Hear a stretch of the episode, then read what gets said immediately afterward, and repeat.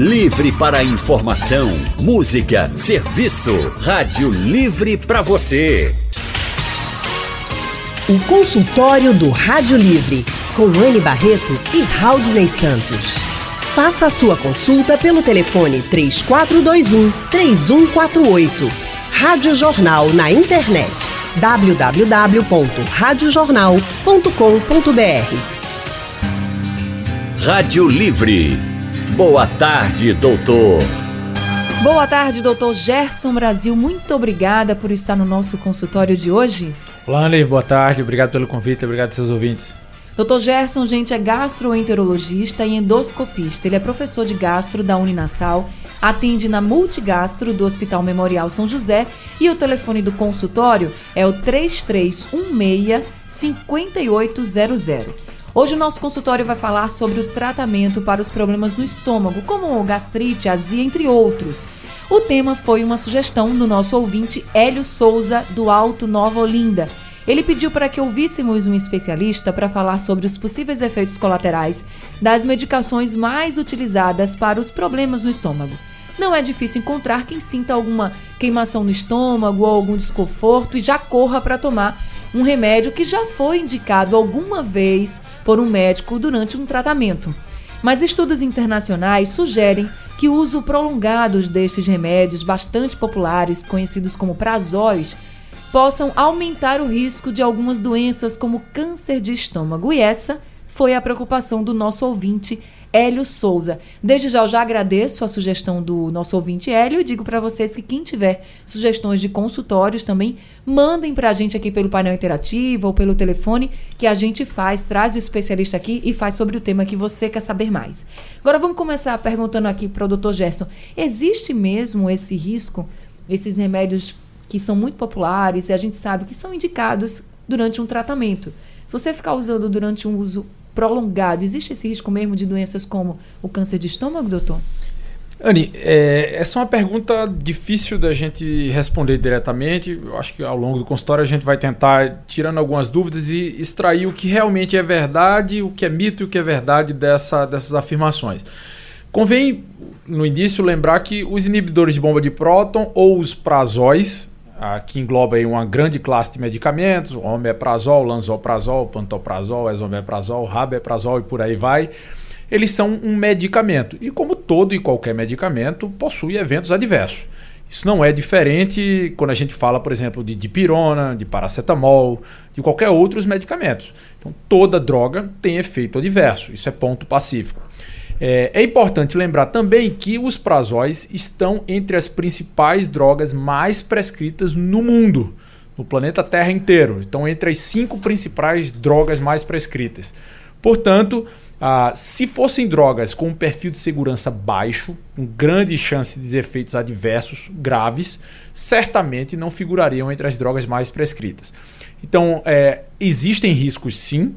Câncer de estômago não é ainda uma associação é, comprovada cientificamente, uma relação de causa e efeito, mas existem alguns trabalhos que a gente vai comentar agora à tarde que sugerem essa possibilidade. Doutor Gerson, quais são as principais doenças gástricas que a, a, acometem as pessoas?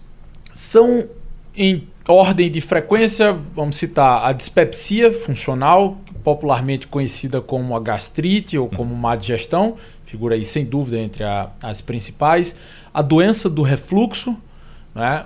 o, a infecção pelo Helicobacter pylori, as doenças ulcerosas pépticas, a síndrome do intestino irritável, essas são as principais doenças, digamos que são do cotidiano do consultório do gastroenterologista. É muito comum a pessoa dizer assim, eu estou me sentindo um pouco enjoado, eu não sei, aí alguém vai dizer assim, talvez você esteja com a gastrite, né? Quais são os principais sintomas, os mais fáceis da pessoa identificar que está precisando fazer uma consulta? A dor na região superior do abdômen, conhecida como a boca do estômago, que é a dor epigástrica. A queimação nessa mesma região. Opa. A sensação de empachamento, sobretudo após a alimentação. Então, após a refeição, o paciente tem a sensação de que engoliu um bumbo que está com a barriga distendida. Isso independente do alimento, doutor. Ele, ah, se alimentou um pouquinho, ele vai se achar meio indigesto, tá, tá passando, não está se sentindo bem. Isso, é, isso é variável de paciente a paciente, mas em teoria pode surgir com qualquer tipo de alimento.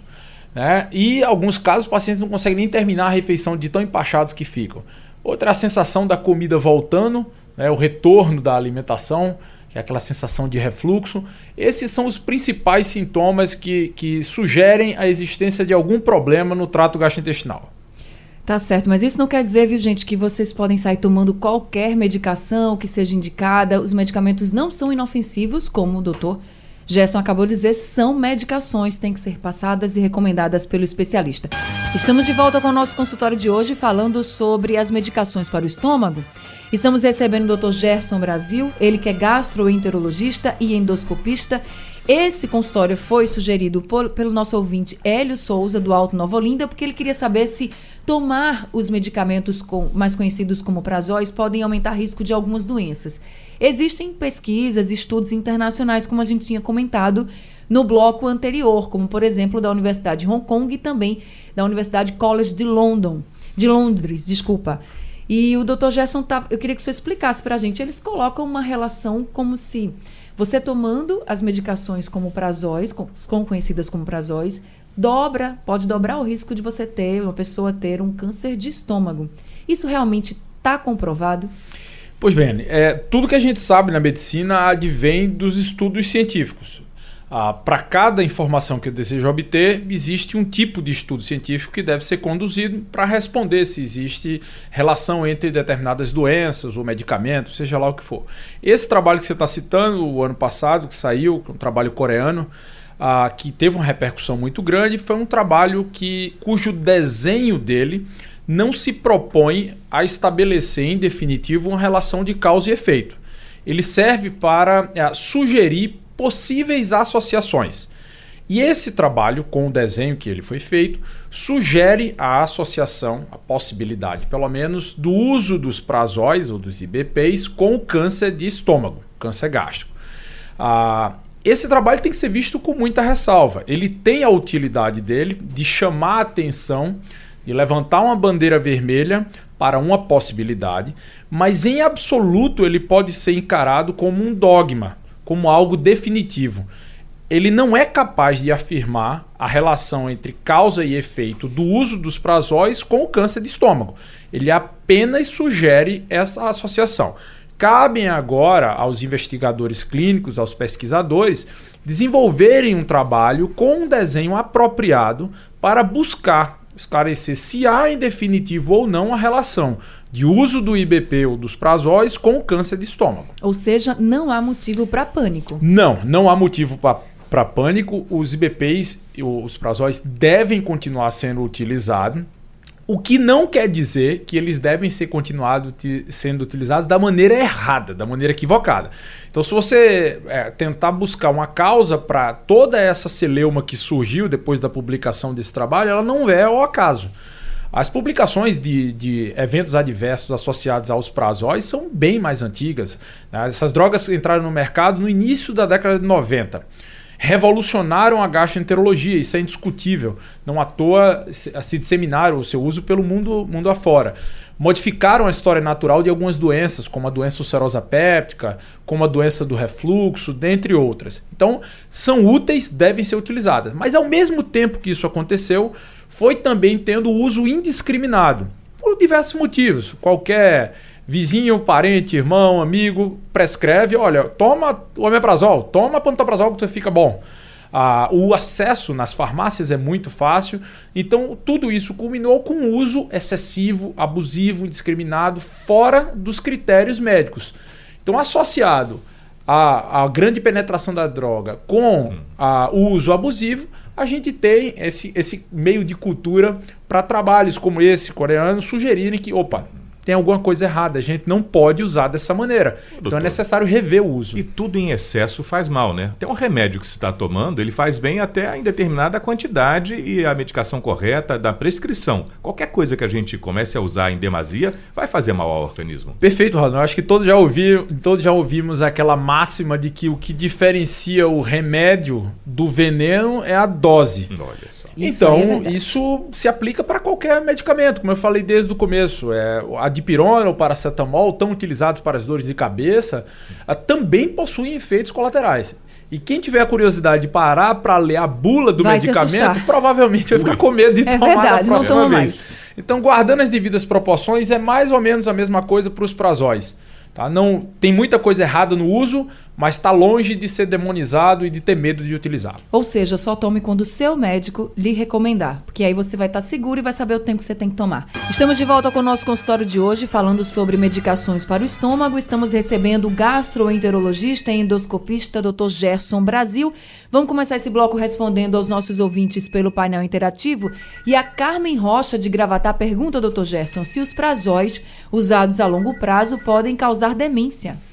Então, como eu disse, não, não é novo esse, esse relato de que alguns eventos adversos podem surgir com o uso dos prazóis. É curioso que alguns deles já foram desmistificados. O caso da demência é um exemplo típico. Então, tanto demência como eventos cardiovasculares e infartos já se tentou no passado associar ao uso dos prazóis. E hoje a gente já sabe com clareza que não. Nem demência, nem ah, eventos cardiovasculares estão relacionados ao uso dos prazóis. Quais outros a gente poderia, com um nível de evidência bom, ah, sugerir a associação entre o uso do prazol e o desencadeamento? É, a deficiência de vitamina B12, algumas deficiências de ferro, distúrbios do magnésio, ah, condições em que há um supercrescimento de bactérias dentro do intestino, alguns casos de diarreia mais grave, ah, redução da densidade mineral óssea, né, que é a, a, a a fraqueza dos ossos, isso tudo está relacionado sim ao uso prolongado do IBP. Mas demência, evento cardiovascular, isso pode ser retirado da lista. Vera do Engenho do Meio pergunta se omeprazol é um anti-inflamatório e ela diz que por ter um rim apenas, ela tem medo de fazer uso do omeprazol quando tem assim sintomas de azia. Uh, o omeprazol não é um anti-inflamatório, é um IBP, inibidor da bomba, da bomba de próton. O que ele faz é reduzir a secreção de ácido no estômago. Ah, o fato dela ter um rim só não invalida, não, não é contraindicação para o uso. Eu diria que ela pode utilizar, se bem indicado, pela menor dose e pelo menor tempo necessário. Mário Carvalho de Marcos Freire diz que faz uso de omeprazol depois de consumir certos alimentos e fica com azia. Ele pergunta o que poderia estar acontecendo porque toda vez que como frituras ou tomo alguma bebida alcoólica eu fico com azia e qual seria a recomendação? É, ele, ele acabou de citar duas, duas comportamentos, dois comportamentos que sabidamente desencadeiam esses sintomas. Então, refrigerantes, bebida alcoólica, fritura, oleosidade, condimentos, tudo isso pode causar desencadear os sintomas. A sugestão é tentar modificar os hábitos higieno-dietéticos dele, né? modificar a dieta, o que ingere. Se ainda assim ele gosta bastante e quer comer, que coma uma quantidade menor. E se ainda assim, mesmo comendo uma quantidade menor, que se os sintomas surgirem, que ele faça uso por um intervalo tempo de curto, por um intervalo curto de tempo. Então, uma semana, suspende o remédio, não mais precisa quando é relacionado a um hábito, a um, um, ato de comer alguma coisa isoladamente. Estamos de volta com o consultório de hoje falando sobre medicações para o estômago. Estamos recebendo o Dr. Gerson Brasil, gastroenterologista e endoscopista. E na linha com a gente está o Luciano de Rio Doce. Luciano, boa tarde para você. Boa tarde. Oi, eu Luciano. de fazer uma pergunta, por gentileza, ao doutor. Pode fazer, fica à vontade. Doutor, eu estou me tratando de, de, de, gastrite, a gastrite que apareceu como crônica e causa inexplicável. Eu estou tomando medicamento Vinprol e o medicamento Peridal para o, o refluxo, só que eu fico com a sensação de tampação. Eu já tive isso há uns anos atrás, assim na garganta. Isso é proveniente do refluxo, proveniente da gastrite também se isso passa, tem horas às vezes que me dá uma agonia, como se fosse até faltar ar para respirar, e depois aquilo ali passa e vai embora. Senhor poderia me ajudar, por gentileza? Ô, Luciano, é, essa sensação que você descreve na garganta, essa sufocação, pode ser sim decorrente do refluxo, não da gastrite. A gastrite não costuma causar isso, ah, e aí precisa ver o que é que está faltando para otimizar seu tratamento.